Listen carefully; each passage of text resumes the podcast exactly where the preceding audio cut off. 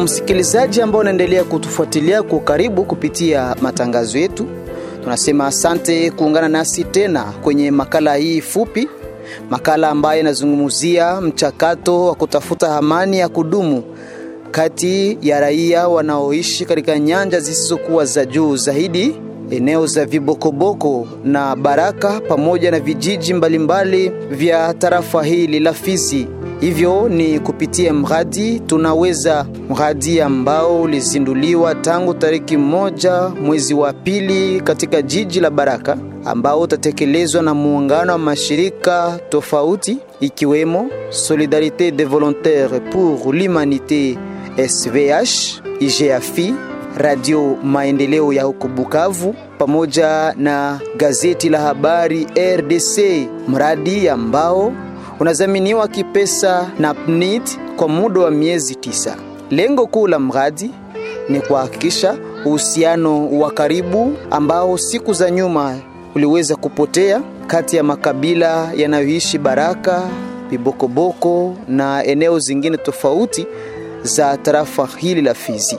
Msikilizaji, kumbuka kwamba tangu mwaka wa elfu mbili na ishirini na moja uliopita hali ilionekana kuwa mbaya zaidi kati ya makabila pale ambapo kumeshuhudiwa mapambano katika sehemu mbalimbali.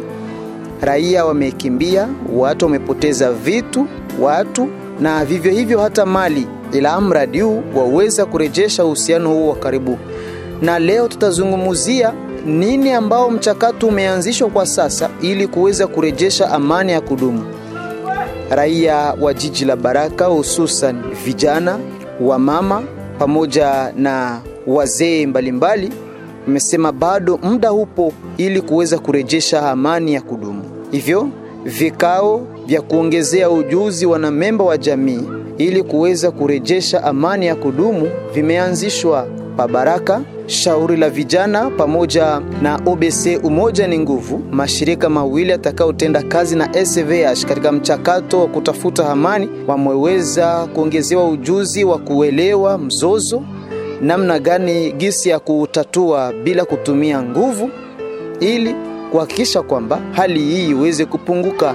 Pasian Rafiki Abayenya ni mkuu kiongozi wa shauri la vijana ndani ya jiji la Baraka ambaye amesema kupokea kwa furaha mafunzo hayo na, na kutaja kwamba bado muda upo huku akiwataka vijana kujichukulia mradi huo kama wa kwao. Hii proje kama gisi tunaifahamia ni proje tunaweza, proje ambayo inavize kuretablir kurestore klima ya pe entre wakaaji wa Vibokoboko na wakaaji wa Baraka vile, kwa sababu kila mtu iko na ada ya amani ya kwetu, na inabidi kila moja awajibike kwa kutafuta hiyo amani. Mimi kama mimi nimekuta kwamba ni mafunzo ambayo imekuja kwa muda mwafaka, ambao kuko ka petite tension entre wakaaji wa Vibokoboko na Baraka, na hii mafunzo tunazani labda kama watu wanai tekeleza kama ilivyo, itatusaidia sisi kudetekte source ya conflict. juu kuko nakuwa ma speculation kwa biko na interprete eh, probleme mu face, face moja na wengine wana interprete mwingine face, mais avec ma outils za detection ya ma conflict tunajua kwamba tutagundua kweli nini ndio sababu ya hizo hali hiyo hali ya sitofahamu kati ya wakaaji wa Vibokoboko na wakaaji wa Baraka. Una message gani ya amani? Message ambayo ninaweza kusema ni kwamba hii proje haihusu mtu mmoja, sababu amani, amani ni wajibu wa kila mtu. Amani inahitaji wa pasteur, inahitaji wa jeune, inahitaji wa militaire, inahitaji inahitaji watu wengi.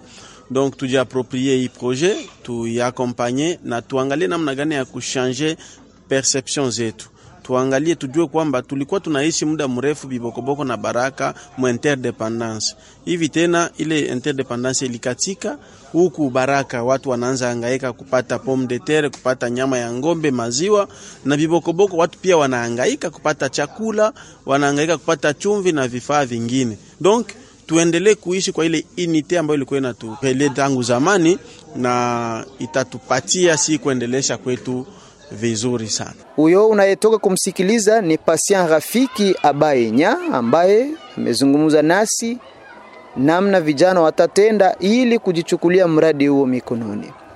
Vivyo hivyo upande wa wanawake wa OBC Umoja ni Nguvu, Mama Janette Bichingini Abauya amesema bado muda upo kama akina mama wataendeleza vikao Baraka na Vibokoboko ili kuhakikisha hali imerejea kuwa tulivu.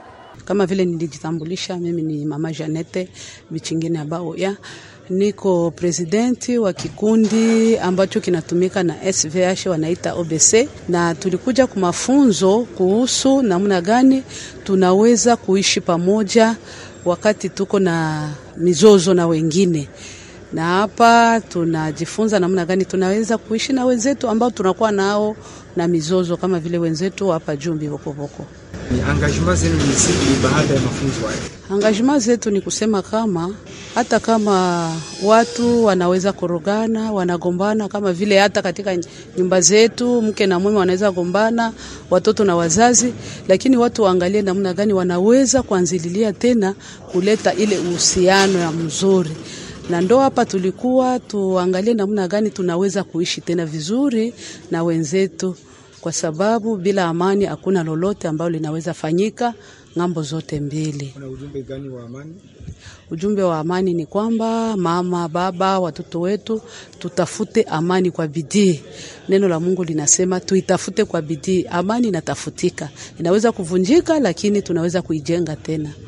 Upande mwingine Baraza la wazee limesema kuwa tayari kutenda kazi, ila ni vema kazi hizo zitendeke bila masito. Bili Bile Suku Honore aliweza pia kuzungumuza nasi. E, ndugu mtangazaji, mimi nimeshukuru sana kwa sababu mafunzo ni mazuri, yanalenga hata maisha ya kawaida. E, kama watu kama wanakuwa wana ushawishi jua vitu fulani na wanapopata mafundisho ya kweli, wale watu wana uwezo wa kutoa watu wengine katika shida.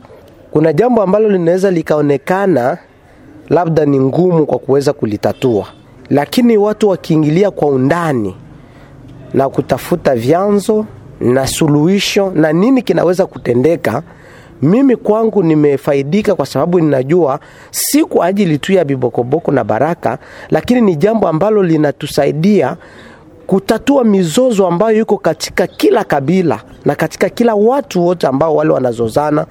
Imetusaidia na inaendelea kutupatia nguvu ya kuelewesha wengine, ya kujua ya kwamba si vizuri katika maisha ya binadamu, hata mke na mme na wengine watu wote katika makabila yote kuishi na amani, kwa sababu kama hatuna amani hakuna maendeleo.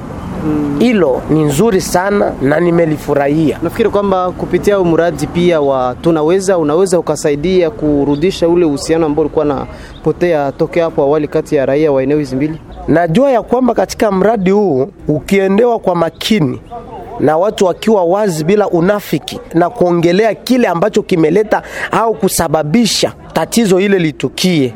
Mimi nina uhakika wakati hakuna unafiki na watu wanaongea kinaga ubaga, suluhisho litapatikana. Mwisho wa makala fupi hiyo, msikilizaji na mpendelevu wa kutafuta amani ya kudumu kati ya raia wanaoishi Baraka na Vibokoboko baada ya hali ya machafuko ambayo iliweza kuonekana siku zilizopita.